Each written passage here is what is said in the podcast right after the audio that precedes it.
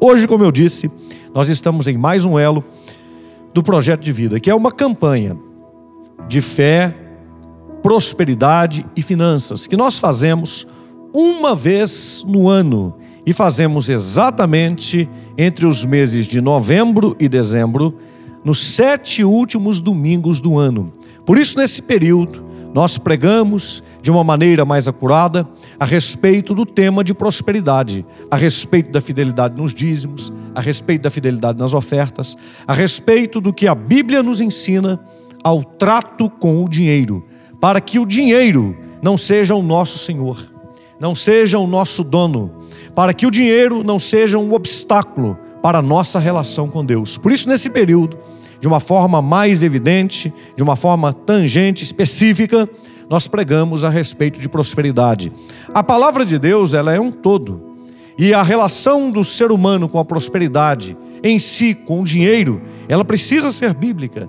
E assim como nós precisamos aprender a respeito de muitos assuntos que regem a nossa vida, a maneira de nós vivermos aqui nessa terra, nós também precisamos aprender a respeito do trato com as finanças, que é uma área extremamente séria da nossa vida, não é uma área que nós podemos ou devemos levar de qualquer jeito, porque a Bíblia diz que o amor ao dinheiro é a raiz de todos os males.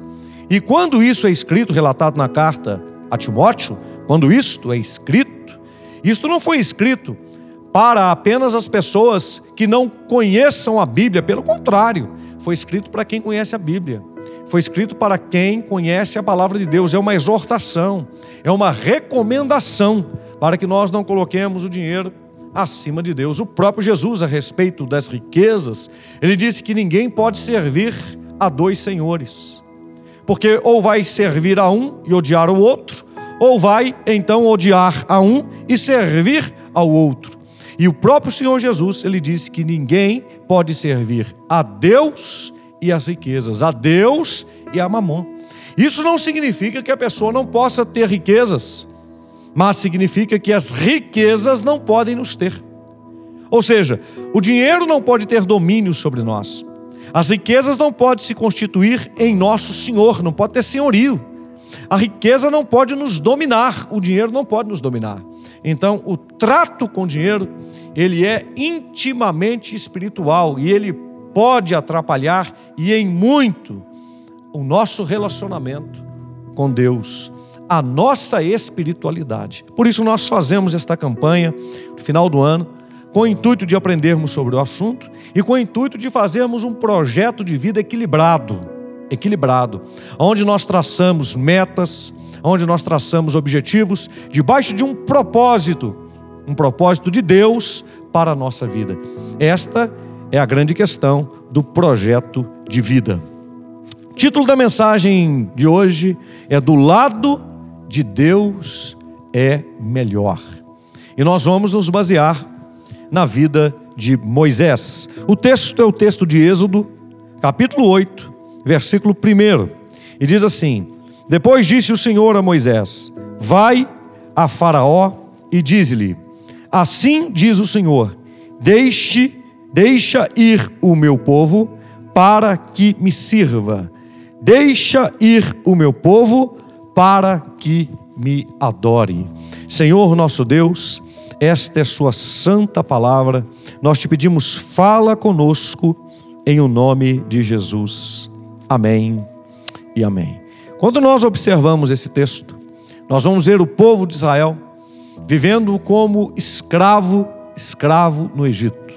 Uma escravidão que já dura por média de 430 anos.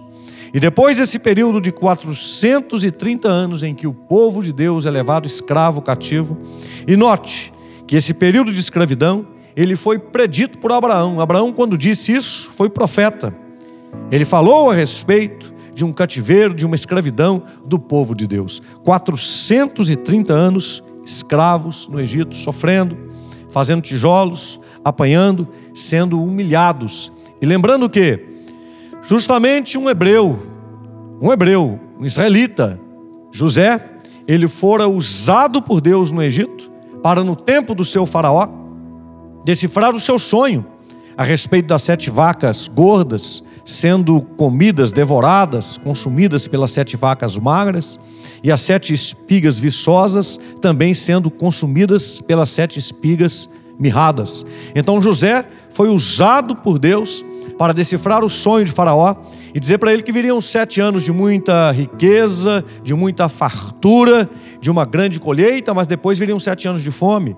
E que Faraó deveria colocar um homem para organizar o Egito nesse sentido, as colheitas, fazer construção de celeiros, a fim de poupar nos sete anos de fartura, para que nos sete anos de miséria houvesse alimento suficiente e os egípcios não perecessem. Na verdade, a fome, ela veio sobre toda a terra.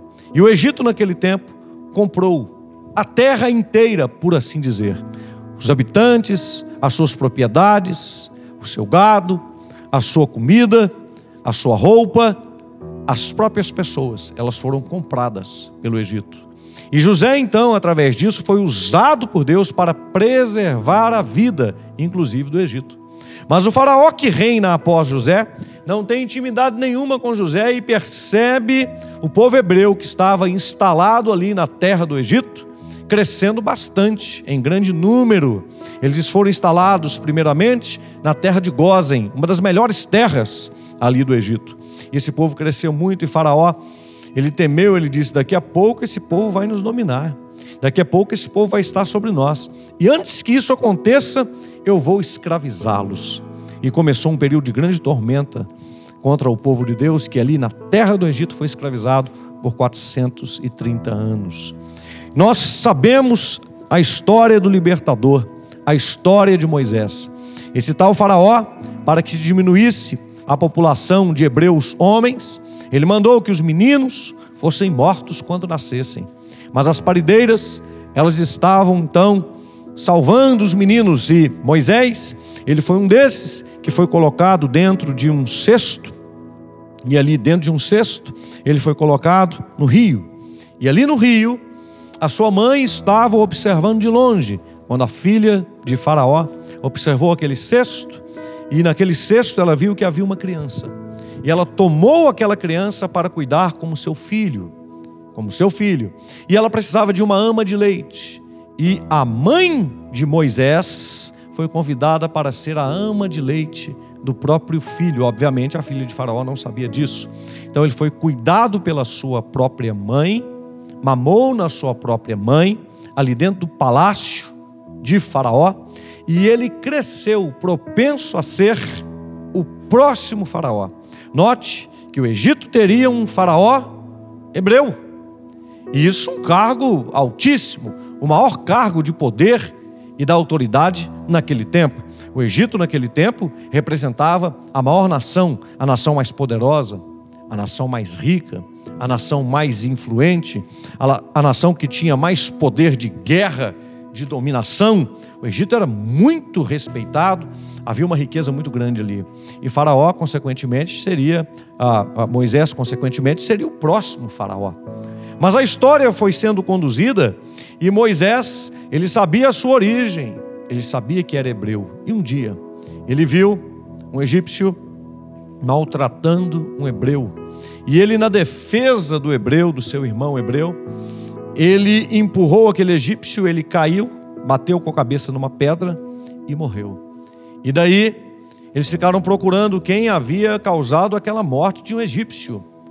E as pessoas viram aquilo e sabiam, e Moisés começou a ser acuado, colocado do lado com aquela situação e para não ser denunciado, para não ser morto, ele fugiu do Egito e foi viver no deserto, no deserto de Sim, numa terra difícil, numa terra complicada, cercado por cobras, por serpentes. E ali na casa de Jetro, ele vai se casar com a filha de Jetro, Jetro vai se tornar o seu sogro, ele vai constituir a sua família e vai ficar 40 anos ali no deserto.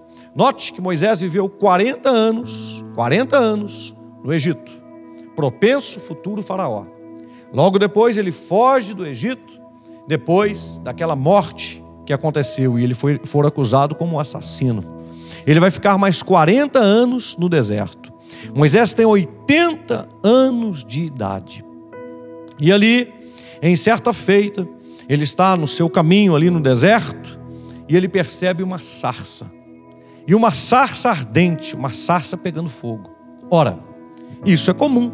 Até hoje, isso é comum nas regiões desérticas, por conta de ser um calor escaldante, muito calor, uma alta temperatura, acontece de um arbusto pegar fogo, sem que ninguém tenha atiçado fogo nele, dele se incendiar. Isso era uma coisa comum.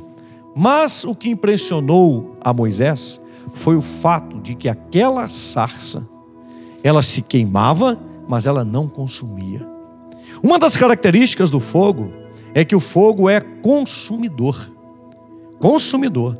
Você já viu o fogo pegar em alguma coisa e ele parar de queimar antes de consumir? O fogo vai queimando, queimando, queimando até consumir. Haja visto que quando nós estamos em períodos de seca, a recomendação é que não se jogue nenhum tipo de brasa. Às vezes a pessoa, ela tem um vício de fumar, né? Está numa estrada, alguma coisa assim, fumando às vezes dentro do carro, viajando, e às vezes pega a guimba do cigarro e joga. Se essa guimba de cigarro, ela pega em um local que está com uma plantação seca, isso pode ocasionar, desencadear um incêndio e pode queimar tudo que está à volta ali. O fogo ele não se sacia. O fogo ele vai queimando, queimando, queimando, queimando, até destruir completamente. Mas um milagre estava acontecendo ali. Moisés reparou que aquela sarça queimava, queimava, queimava, mas não era destruída. Ela se queimava, mas não se consumia. Deus estava se revelando ali de uma forma extraordinária para Moisés.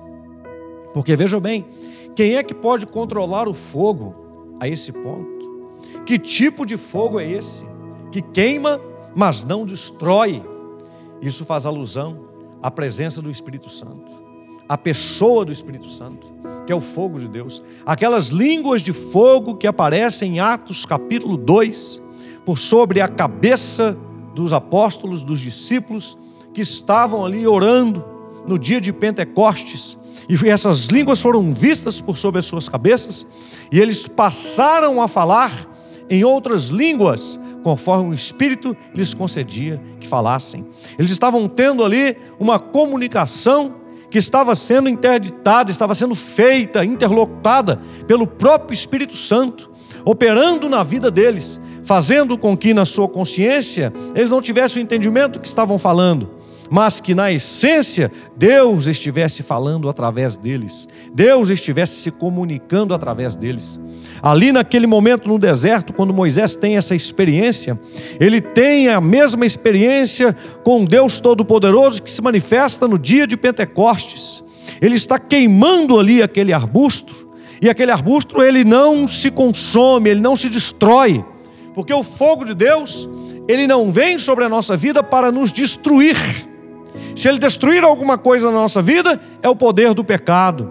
Se ele queimar alguma coisa na nossa vida, é a palha que simboliza a nossa humanidade corrompida, mas ele não destrói a nossa essência, ele não destrói o propósito de Deus em nós. Estava ali diante de Moisés um fogo que queima, mas que não era para consumi-lo, para destruí-lo, para derrotá-lo, para acabar com ele.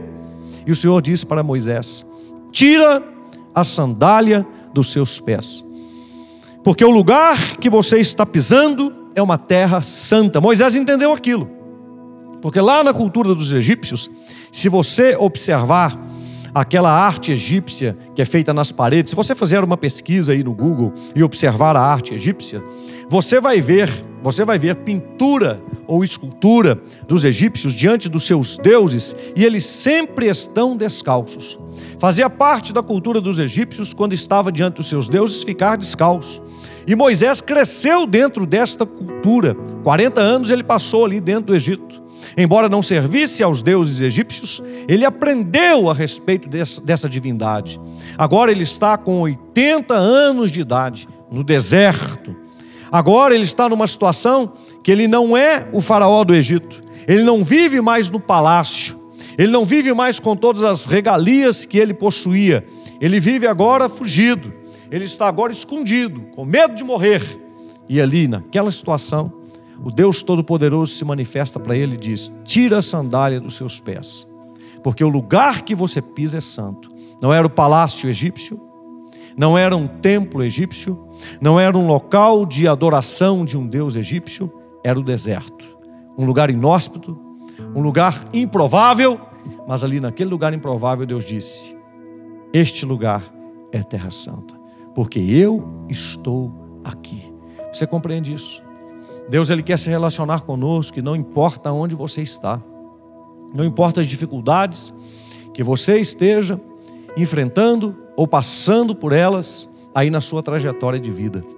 Moisés, com certeza, humanamente falando, não estava no seu melhor estágio. Como eu te disse, ele não estava no palácio, ele não estava no conforto, ele estava debaixo de um sol escaldante, toda certeza.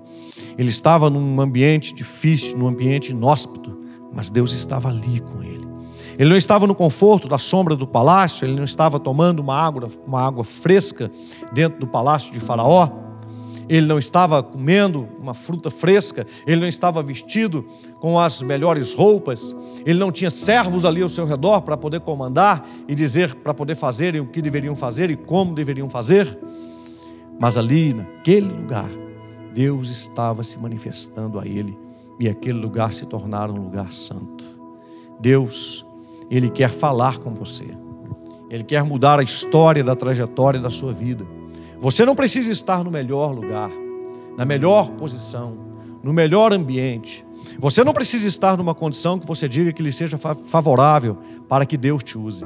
Muita gente quer estar debaixo de uma situação que para si mesmo, para si mesmo, é uma situação que a própria pessoa considera como favorável. E ela diz assim: agora Deus pode falar comigo. Agora Deus pode agir na minha vida.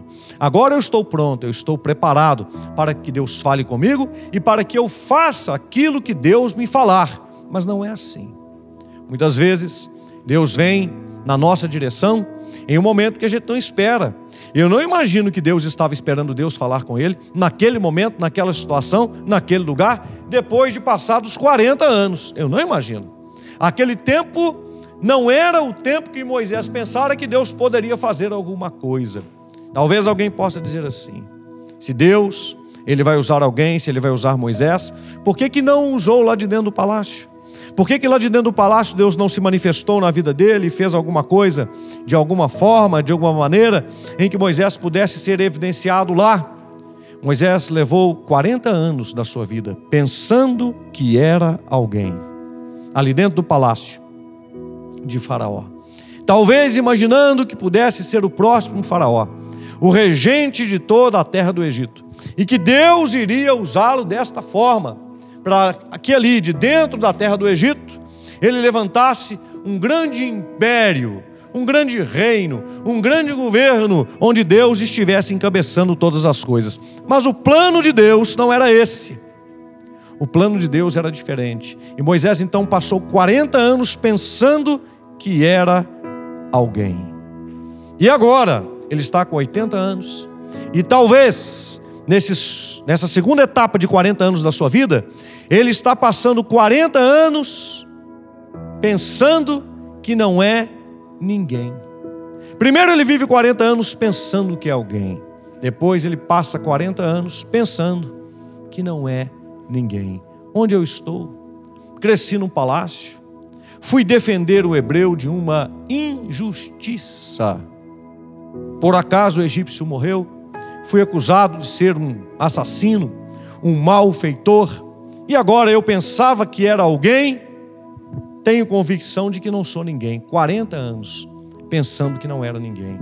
E depois desses 40 anos, 80 anos de idade, Deus lhe aparece e diz: Tira a sandália dos seus pés. O lugar que você está pisando é uma terra santa. E Deus então diz para ele: Você vai voltar para a terra do Egito e você vai libertar o meu povo que está lá. Quando Moisés escutou aquilo, ele tremeu. E ele responde para Deus, ele diz: Mas eu? Eu não, eu sou um homem de lábios pesados, de duras palavras. Há quem diga que Moisés era inclusive gago. Eu não tenho como fazer isso, o Senhor escolha outro. E Deus chega a se irritar com Moisés por causa disso. Deus separa o seu irmão Arão e diz: Aí vem o seu irmão Arão. Eu serei contigo como Deus, e Arão será como a sua boca. Contanto que quem falava com o Faraó era Arão e não Moisés. Deus falava com Moisés, Moisés falava com Arão, e Arão falava com Faraó. E o que Deus disse para Moisés no início, para que ele dissesse para Faraó, é para que Faraó, assim diz o Senhor, deixa o meu povo ir, para que me sirva. Ou seja, o povo de Deus era escravo no Egito. E Deus então mandou Moisés dizer para Faraó: liberte o meu povo, eles não vão ser seus escravos, eles só podem servir a mim, eles vão me servir, e isso deveria ser feito. Quando nós observamos o texto até a saída do povo de Deus do Egito, nós vamos perceber que isso durou um tempo. Dez pragas precisaram cair no Egito. Dez pragas precisaram cair no Egito.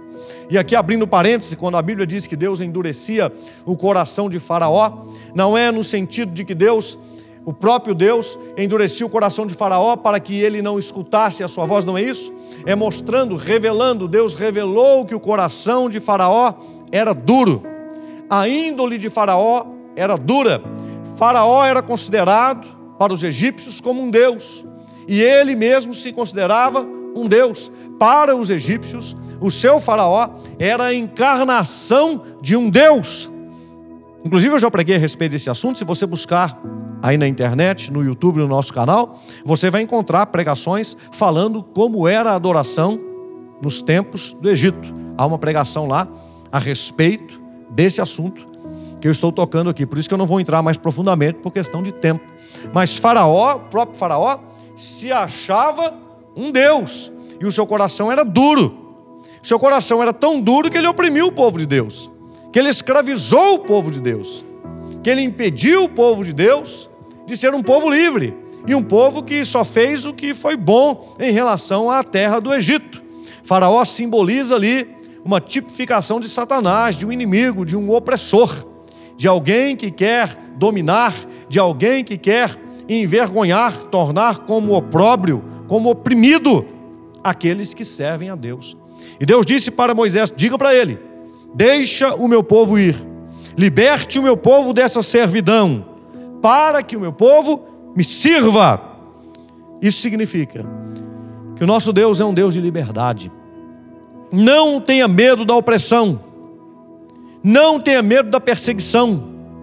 Não tenha medo das lutas. Nada acontece com o povo de Deus que não seja permissão divina. E se é permissão divina, mesmo que nós possamos sofrer, Deus vai nos dar uma coroa de vitória. Não tenha medo. Os apóstolos, os apóstolos, todos eles sofreram perseguição. Todos eles exceto Judas que se matou. Mas todos eles sofreram martírio, inclusive João, que não morreu martirizado, mas foi martirizado. Foi martirizado. Quando nós observamos a história, ela vai nos dizer que João foi colocado vivo dentro de um caldeirão com óleo fervente. Mas isso não lhe causou nenhum mal, mas ele foi martirizado. Até que, enfim, ele foi exilado na ilha de Patmos e ali recebeu a revelação do Apocalipse. E na revelação do Apocalipse, ele nos trata a respeito de um tempo de sofrimento, de um tempo de dor, de um tempo difícil, que é o tempo final, que é o tempo da manifestação do anticristo. A igreja não deve ter medo dos tempos difíceis. A palavra de Deus ela já nos adverte a respeito desses tempos difíceis. Se há alguma coisa que nós temos que temer, é ao Senhor. Se há alguém que nós temos que temer, é o Senhor. Porque o Senhor tem poder de matar o corpo, de matar o corpo. E o Senhor tem poder de designar para onde vai a alma. Ele tem poder de libertar a alma do inferno. Então nós devemos temer aquele que é todo-poderoso, não as circunstâncias, não as dificuldades, não as perseguições. E naquele momento que Moisés escutou isso, com certeza veio à sua mente, mas depois de 40 anos, eu já estou assentado aqui, neste deserto de Sim, nesta terra, com a minha família, com a minha esposa, meu filho, com a minha casa, eu já estou assentado aqui. Agora eu vou voltar lá para o Egito, eu vou voltar para toda aquela condição de onde eu saí fugido Eu não fui feito faraó ali. Eu não tive uma boa história ali. 40 anos eu vivi pensando que era alguma coisa, que teria um grande futuro. Agora eu vivo 40 anos aqui pensando que eu não sou nada, desdenhado, um João ninguém. E Deus agora vem me chamar para que eu liberte o seu povo, para que eu encare Faraó, toda aquela estrutura, né, toda aquela, aquela megalópole, aquela grande cidade, aquele grande reino. É isso mesmo? Sim. E Deus está pedindo para que o seu povo seja liberto para sacrificar a Ele, para servi-lo. Essa palavra, para que me sirva, é para sacrificar, é para adorar a Deus, é para fazer um altar e glorificar ao Senhor ali no deserto. Como isso é maravilhoso! Quando nós observamos a estadia do povo no deserto, vai acontecer uma das maiores construções que é a construção de um tabernáculo. Não era o projeto inicial de Deus, não era. Porque o projeto de Deus é que o seu povo saísse do Egito e entrasse na terra que Deus havia separado para eles, a terra de Canaã. Que Deus já havia dado, Abraão já havia comprado aquele espaço territorial há muito tempo antes. Mas há muito tempo antes. E essa terra agora estava dominada por inimigos, vários povos haviam se concentrado ali, adorando seus respectivos deuses. Mas Deus mandou que seu povo saísse do Egito, e saindo do Egito, fosse direto para Canaã. Há quem diga que a distância era de 11 dias e meio de caminhada até chegar a Canaã. Mas nós sabemos que o povo ficou peregrinando no deserto durante 40 anos. Na verdade, eles chegaram a Canaã. Chegaram, pastor? Chegaram. Você se lembra da história que os espias foram enviados para Canaã? Doze. Doze príncipes, entre eles Josué e Caleb. Vocês se lembram que os espias entraram naquela terra? E isso muita gente pensa que foi uma ordenança de Deus, mas se você ler Deuteronômio, depois estuda para você ver Deuteronômio, você vai perceber, capítulo número 1, você vai perceber ali que foi uma ideia deles de enviar espias e que Moisés gostou dessa ideia para ver como era a terra. E eles averiguaram a terra e observaram que ali naquela terra havia gigantes e voltaram e falaram que a terra era próspera, era maravilhosa. Isso Deus já havia dito. Queria enviar para o seu, o seu povo para uma terra deleitosa, mas que lá haviam gigantes. E aqueles dez príncipes ficaram aterrorizados e passaram o seu temor, o seu pessimismo para todo o povo. E ali três milhões de pessoas prevaricaram contra Deus, desanimaram. Dois homens, Josué e Caleb, disseram: Não, vamos ficar animados, vamos para a batalha, vamos enfrentar, porque Deus nos prometeu nos dar essa terra e eles queriam matar a Josué e a Caleb por conta disso. E Deus disse então que por causa disso, ele estava virando as costas para eles. Eles iriam peregrinar durante 40 anos. E aí o povo, se você ler Deuteronômio, você vai ver essa história. O povo diz assim: não, agora nós vamos. Agora nós vamos guerrear. Deus diz: agora não, vai, não, não vão mais, porque agora eu não estarei mais com vocês. Ou seja, eles suscitaram a ira de Deus, justamente por conta de duvidarem. Meu irmão, você não deve duvidar da Bíblia.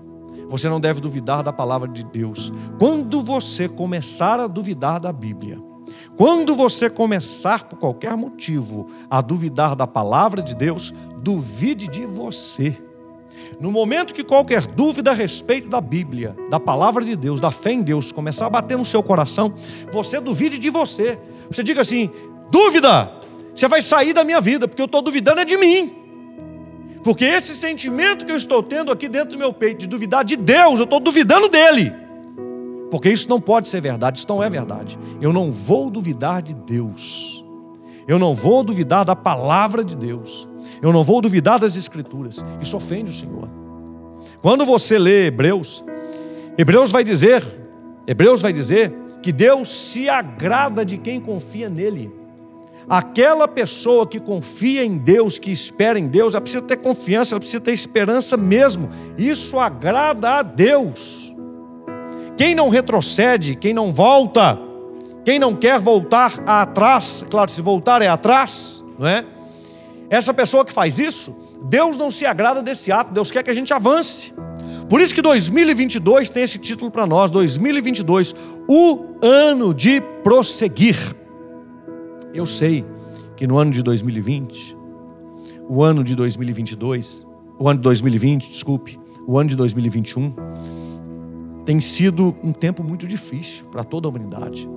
Eu sei que tem sido um tempo de perdas em todos os sentidos, mas eu quero dizer para você uma coisa: a dor, ela vai passar.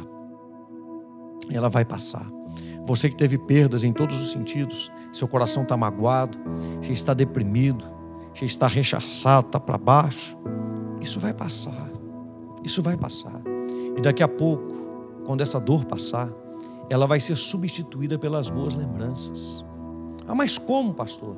Se você continua confiando em Deus.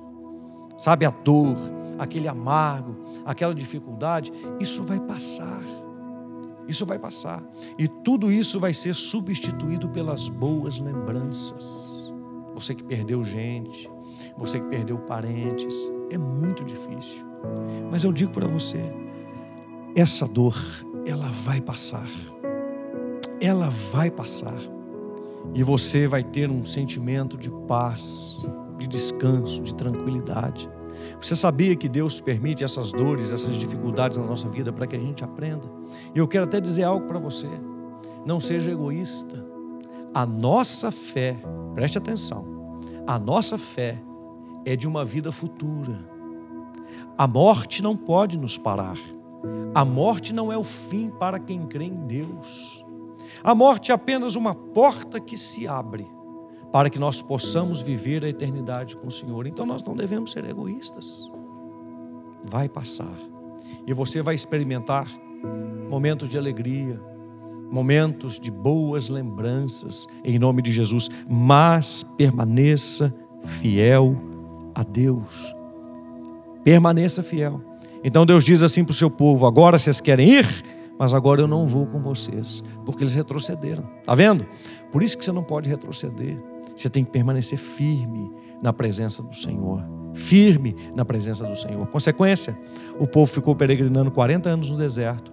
E todo aquele povo que não quis entrar na promessa morreu no deserto. Isso significa, meus queridos, que Deus, ele nos dá a opção da escolha. Mas a consequência da escolha virá sobre a nossa vida. Você é livre para escolher fazer o que você quiser mas você não é livre para escolher o resultado. O que, que eu quero dizer com isso? Você pode plantar a semente que você quiser, mas você não pode escolher o fruto que você vai colher. Ou seja, se você planta semente de tomate, você não pode escolher colher banana. Ah, eu quero plantar semente de tomate. Sou dono de mim, sou dono do meu nariz, eu planto a semente que eu quiser. Eu quero plantar semente de tomate mas eu quero colher banana. Isso você não pode. Você pode escolher plantar o que você quiser, mas a colheita está ligada à semente. Está ligada. Então, você pode declarar o que você quiser, você pode escolher dirigir a sua vida do jeito que você quiser, o que você não pode é determinar dentro da sua escolha qual será o seu resultado, a sua colheita, se a sua colheita, o que você quer colher, não for condizente com o que você plantou. Aí não tem jeito. Aí não tem como. Deixa o meu povo ir, ir para sacrificar. Eu estava dizendo para você que, embora ali então vivendo no deserto, eles vão fazer uma das maiores construções. Que construção é essa, pastor? Tabernáculo.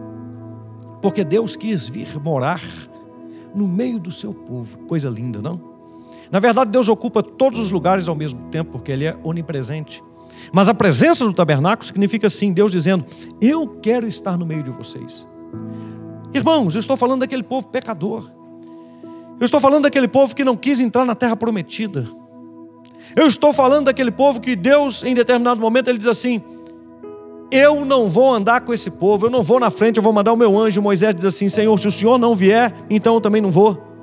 Eu estou falando daquele povo que fez um bezerro de ouro enquanto Moisés subiu na montanha para receber as pedras com os mandamentos de Deus, com as leis de Deus, para formatá-los como uma nação.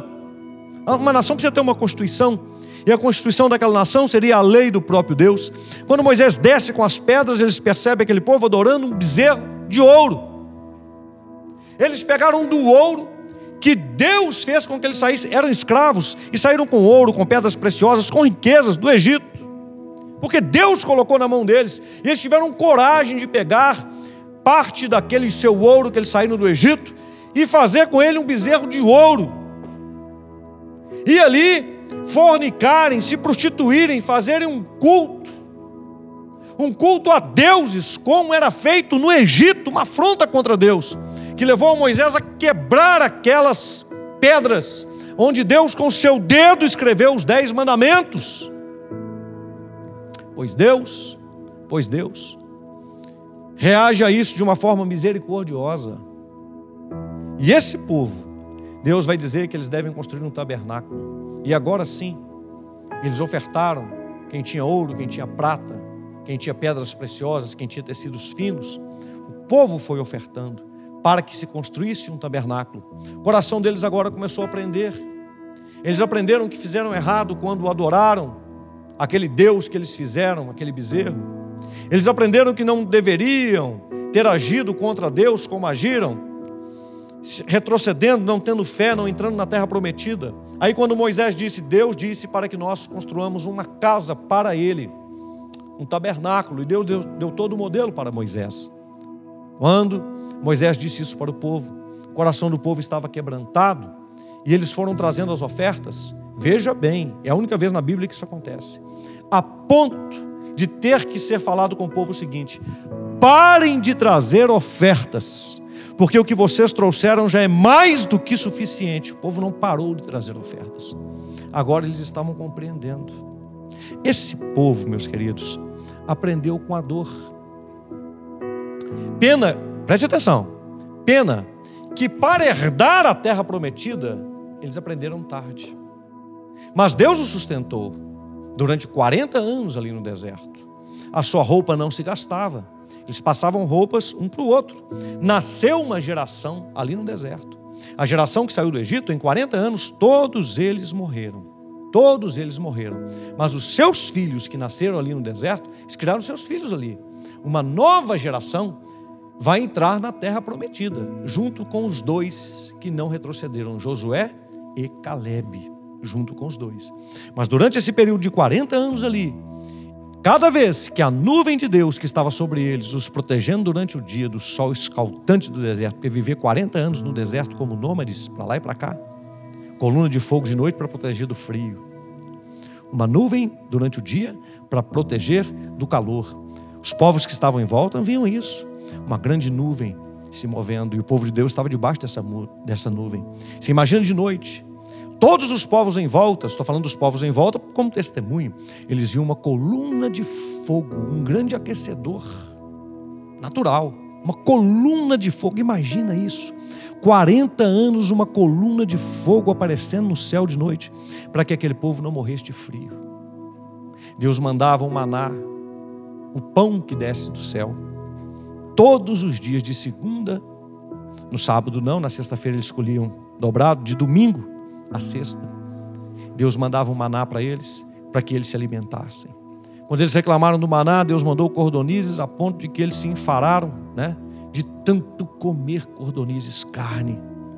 Deus fez com que água fosse tirada da rocha, para que eles pudessem matar a sua sede. Deus o sustentou 40 anos e o tabernáculo do Senhor estava lá. E cada vez que a nuvem se movia, o acampamento todo se levantava, porque as doze tribos elas estavam ao redor. A casa de Deus, o tabernáculo, era no meio. E as tribos, três tribos, em cada uma das pontas, norte, sul, leste, oeste, ao redor do tabernáculo de Deus. E quando a nuvem começava a se mover, né, eles gritavam, eles tocavam as suas trombetas, a nuvem está se movendo. Cada uma das tribos tinha que desmontar as suas tendas, porque viviam em tendas. Os levitas tinham que desmontar o tabernáculo e seguir na direção da nuvem. Quando a nuvem parava, eles montavam as suas tendas em volta do tabernáculo da casa de Deus, que era montada ao centro e que foi construída com as ofertas trazidas pelo povo de Deus e Deus os sustentou. Se nós fizermos uma conta de quanto custa alimentar 3 milhões de pessoas com codornizes, que é uma carne nobre, meus irmãos, é uma coisa é, fora do comum. quilo de codornize. Eu não sei, eu não fiz uma pesquisa para poder saber quanto está custando o quilo dessa carne hoje. Mas é uma nota. É uma nota. Comer para poder enfarar. Né? Suponhamos que cada um comeu um quilo de carne. 3 milhões de quilos de carne. Você imagina quanto custa isso? Se fosse um real, um quilo custaria 3 milhões. Se fosse 10 reais o quilo, custaria 30 milhões. Se fosse 100 reais o quilo, meu Deus, faça as contas. 300 milhões. Só para poder alimentar o povo com carne. Observe esse, esse povo comendo pão, maná, e um alimento que tinha todos os nutrientes. Preste atenção, porque no deserto não tinha como plantar. Eles não viveram de agricultura no deserto e nem de pecuária. É muito interessante. Eles não tinham como plantar. Ah, vamos plantar aqui milho, né? Vamos plantar aqui, o que quer que seja, tâmaras, azeitonas, que era uma cultura do povo hebreu. No deserto não tinha como plantar nada disso. Mas eles comiam um alimento que dava para ele para eles todos os nutrientes necessários, todas as vitaminas, todos os sais, todos os minerais, os aminoácidos, as proteínas. Olha que coisa! Tudo que o corpo humano precisa para poder estar alimentado estava ali naquele maná. Estava ali naquele maná. Nesse tempo que nós vivemos hoje, né?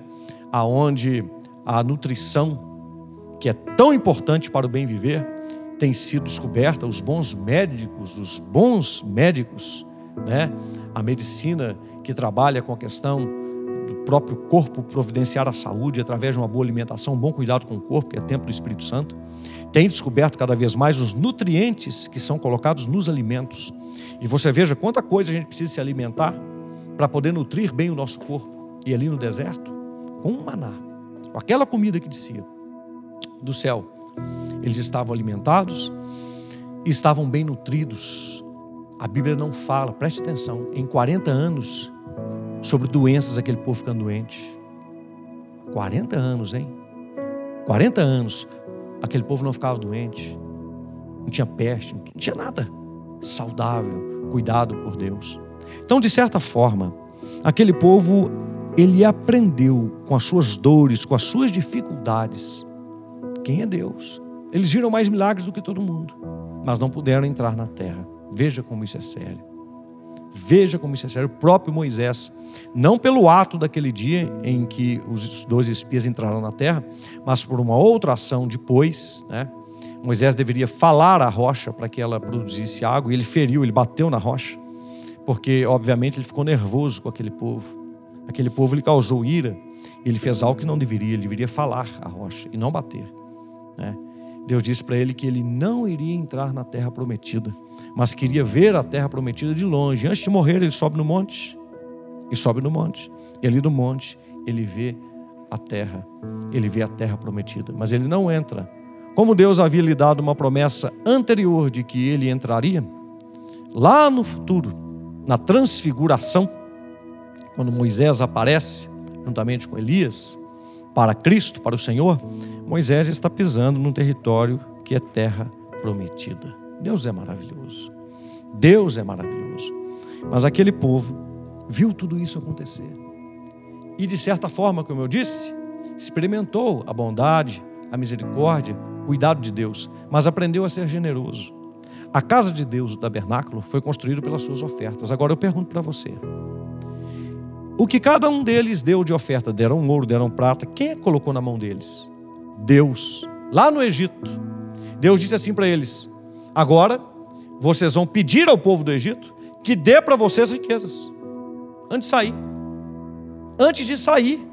E o povo de Deus pediu para os egípcios: me dá as riquezas, me dá ouro, me dá prata. E os egípcios deram, porque eles estavam vendo a operação de Deus ali no Egito, em meio aos seus deuses, inclusive, irmãos muitos egípcios e gente de outras nações também que estavam ali no Egito, saíram com o povo de Deus do Egito, viram o Mar Vermelho se abrir, atravessaram o Mar Vermelho e fizeram a peregrinação junto com o povo de Deus e foram recebidos no meio do povo de Deus que estava ali, vivendo naquele naquele deserto.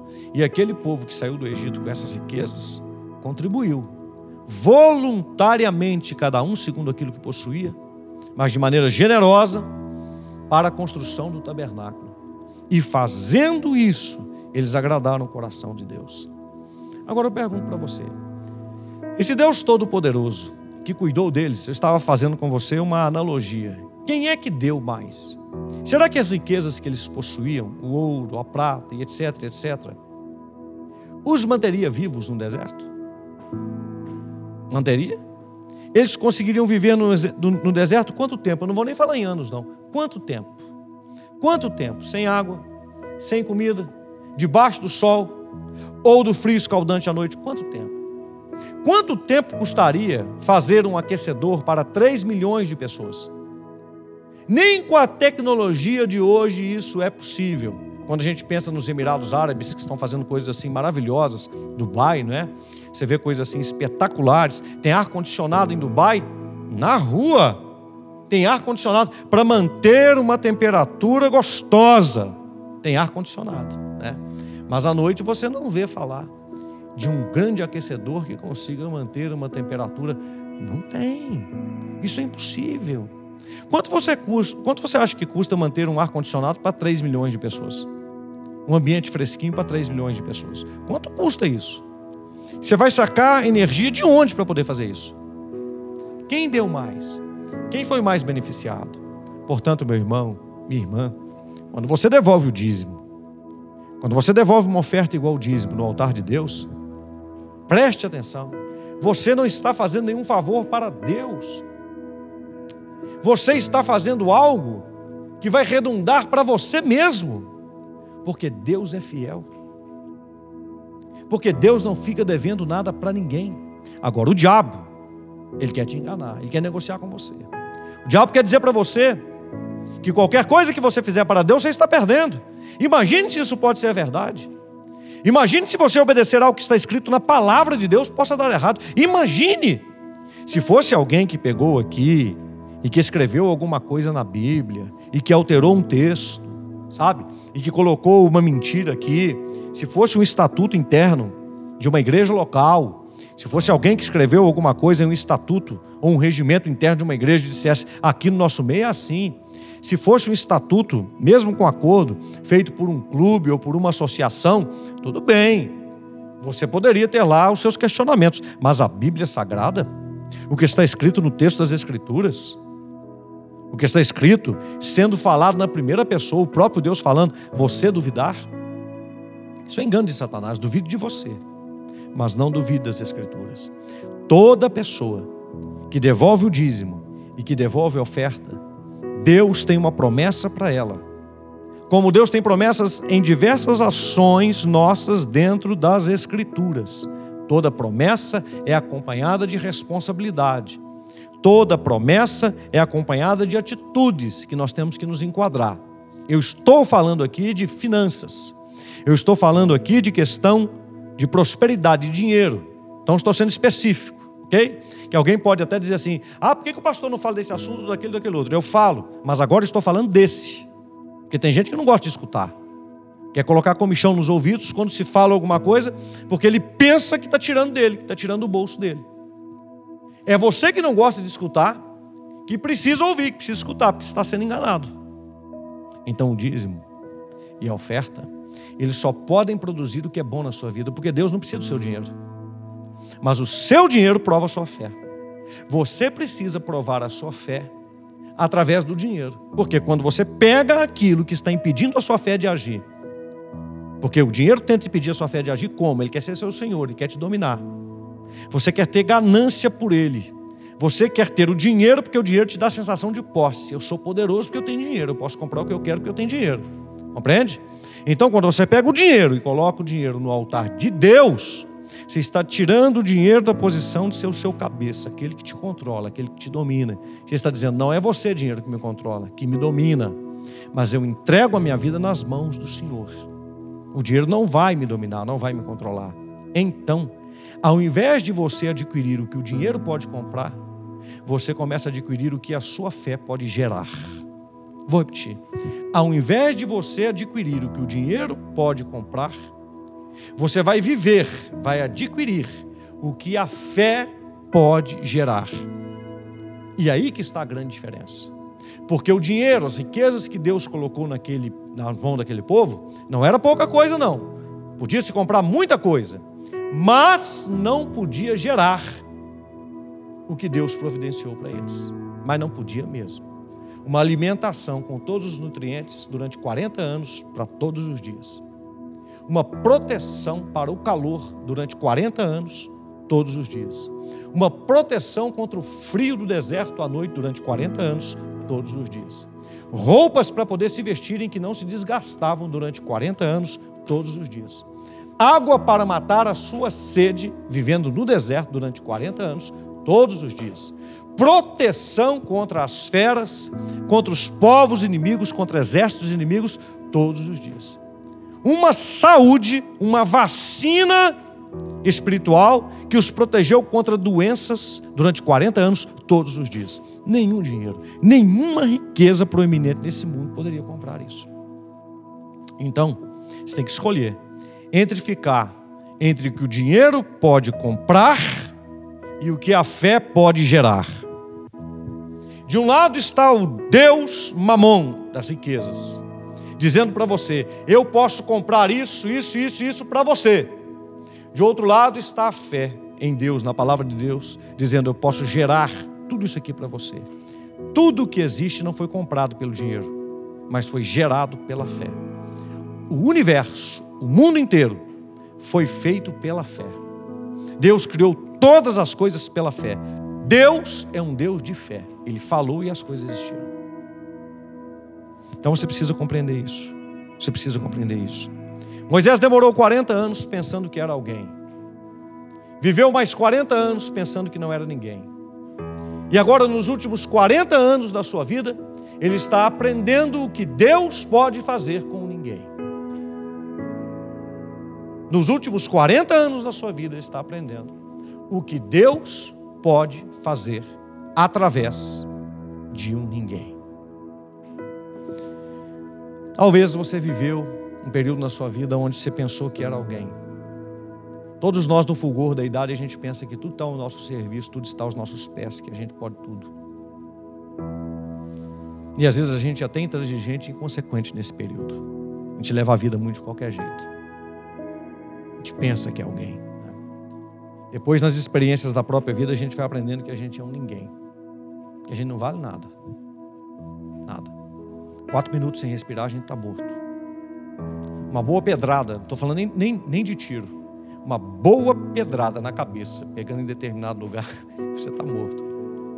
Uma simples queda, como aquele egípcio que caiu quando Moisés o empurrou e bateu a cabeça na pedra. Pode tirar a sua vida. Pode tirar a minha vida. Então a gente aprende que a gente não é ninguém. Mas a gente precisa chegar no tempo da sabedoria, quando também a gente aprende o que Deus pode fazer com ninguém, ou o que Deus pode fazer através de um ninguém. Essa é a fase da maturidade da vida. Quando a gente percebe que a gente pode ser alguma coisa em Deus para a glória dele, pode ser usado em Deus para a glória dele. Pessoas produtivas têm determinação Pessoas produtivas agem no sobrenatural. Pessoas produtivas vão ver o sobrenatural acontecendo na sua casa, na sua vida, através da sua liderança, nas suas finanças, na sua vida de prosperidade. Deuteronômio 34, 7. Era Moisés da idade de 120 anos quando morreu. Seus olhos nunca se escureceram, nem perdeu o seu vigor. Ele viveu 120 anos de vida vigorosa, forte, forte. Deus estava com ele. Deus está contigo. Deus está conosco. Mas o que determina o quanto Deus opera na nossa vida é o tanto que nós nos abrimos. E nós nos abrimos através da fé. E fé, eu já disse para você no hebraico, é emunar. A palavra fé e a palavra fidelidade têm a mesma raiz. A fé tem que ter obras. A fé tem que ser praticada. A fé tem que agir. Deixe a sua fé produzir o seu futuro. Seja fiel a Deus. Na semana que vem, não tenha medo de vir ao altar, fazendo o mínimo, porque diz-me oferta, você está devolvendo, conforme Malaquias capítulo 3. Esse aqui não é o desafio ainda de oferta. Devolver o dízimo e oferta é o cumprimento de Malaquias, capítulo de número 3. Na semana que, e, e na semana que vem, na ceia, tem uma surpresa para você. Todos vocês serão condecorados aqui no altar. Eu não vou dizer com o que, uma surpresa.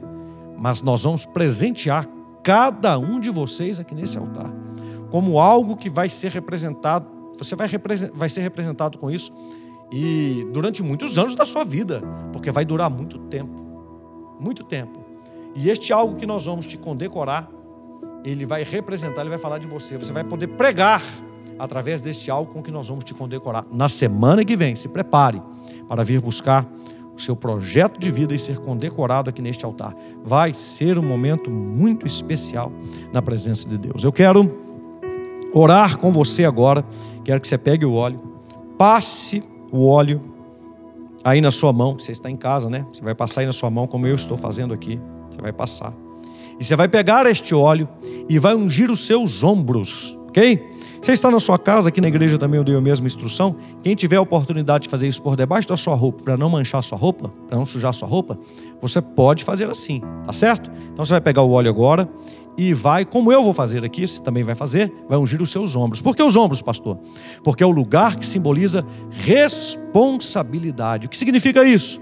Responsabilidade é a habilidade de responder. E no nosso caso, a habilidade de responder a Deus. E nessa função nós estamos dizendo assim: eu vou prosseguir na responsabilidade com o Senhor. A responsabilidade de ser fiel e permitir que a fé, a fé que eu tenho no Senhor, crie o meu futuro em nome de Jesus. Faça essa unção e nós já vamos orar.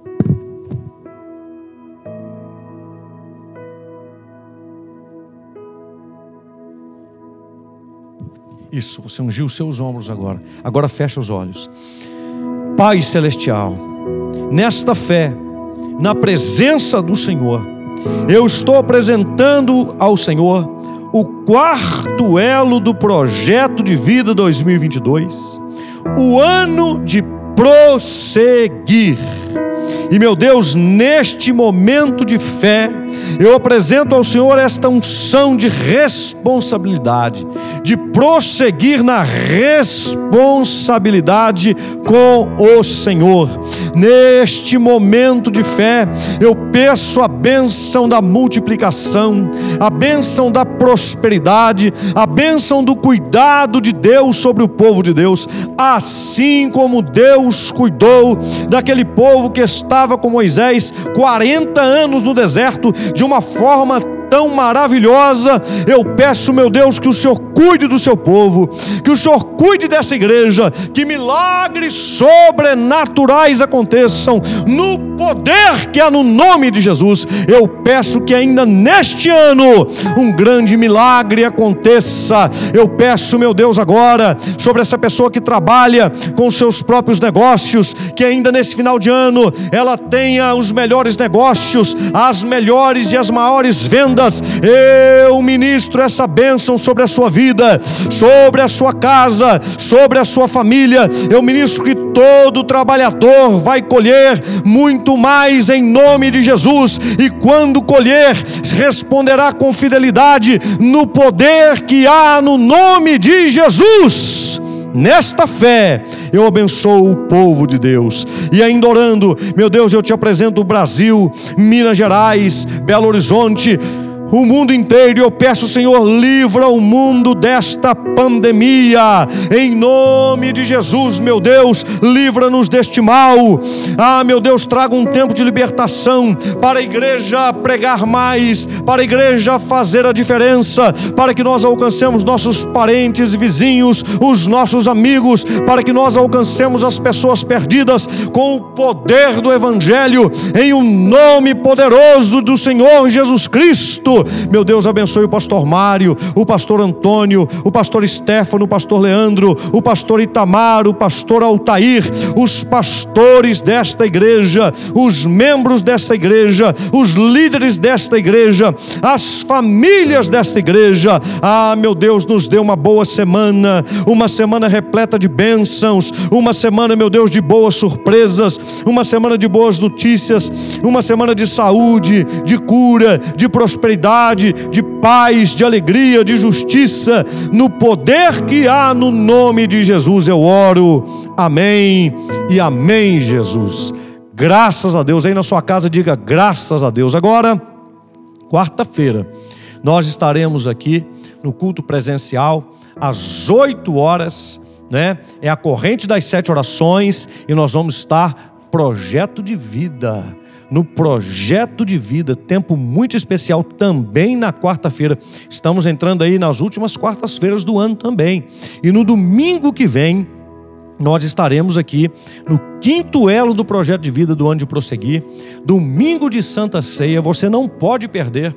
Eu quero que você esteja conosco aqui e quero fazer um pedido. Você você, que inclusive, né, aqui nos grupos de liderança, nos grupos de oração, nos grupos de intercessão, né, no grupo de intercessão da igreja, no grupo Mulheres que Oram, no grupo de liderança, né, você está aqui, muitas vezes nos grupos que você pode falar, se manifestar, você se manifesta, você fala nos grupos, mas eu, muitos de vocês eu não tenho visto aqui nos cultos, ou às vezes visto tão pouquinho, e eu pergunto para você, por que é que você não está aqui?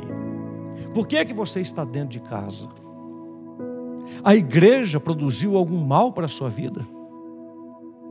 A fé produziu algum mal para a sua vida? Então eu quero dizer para você, é hora de vir. Eu estou puxando sua orelha, hein? Uma só não, estou puxando as duas. Tem gente que está precisando ser puxado as duas orelhas com muito amor. Porque o amor não é ficar paparicando. É também, mas não é só ficar paparicando. O amor é chamar a atenção. Então eu quero chamar a sua, a sua atenção, principalmente você, né? Que é tão ativo nos grupos virtualmente. Isso é bom, viu? Parabéns. Mas você precisa ser ativo presencialmente também. Em nome de Jesus. Estamos trabalhando com muito critério. Temos três cultos no domingo: um às 8 da manhã, um às 9 e 40 da manhã e outro às 18 horas. Né? A nossa cidade de Belo Horizonte, nós já estamos alcançando índices aí de 80% de pessoas vacinadas. Estamos tendo, graças a Deus, um controle da questão da pandemia. Não acabou, eu sei, nós temos muita responsabilidade, mas você tem que estar aqui. Eu estou te fazendo esse chamado, essa exortação, ok? Você, membro da igreja, que conhece algum membro da igreja, que você sabe que está meio assim, fala com ele, meu irmão, ó, hora de voltar. Passa na casa dele no domingo, combina com ele um horário. Ajude-o, que às vezes ele está com alguma dificuldade a estar presente, em nome de Jesus. Levante sua mão direita, feche os seus olhos. Pai Celestial, muito obrigado por esse domingo, início de semana, na presença do Senhor. Temos uma semana muito abençoada diante do Senhor. E agora que nós nos despedimos, que fiquemos na Sua paz. o grande amor de Deus, o Pai, a graça de Jesus, o Filho, a comunhão com o Espírito Santo, seja com todo o povo de Deus hoje e sempre, no nome de Jesus. Amém. Deus te abençoe. Fique em paz, em nome de Jesus.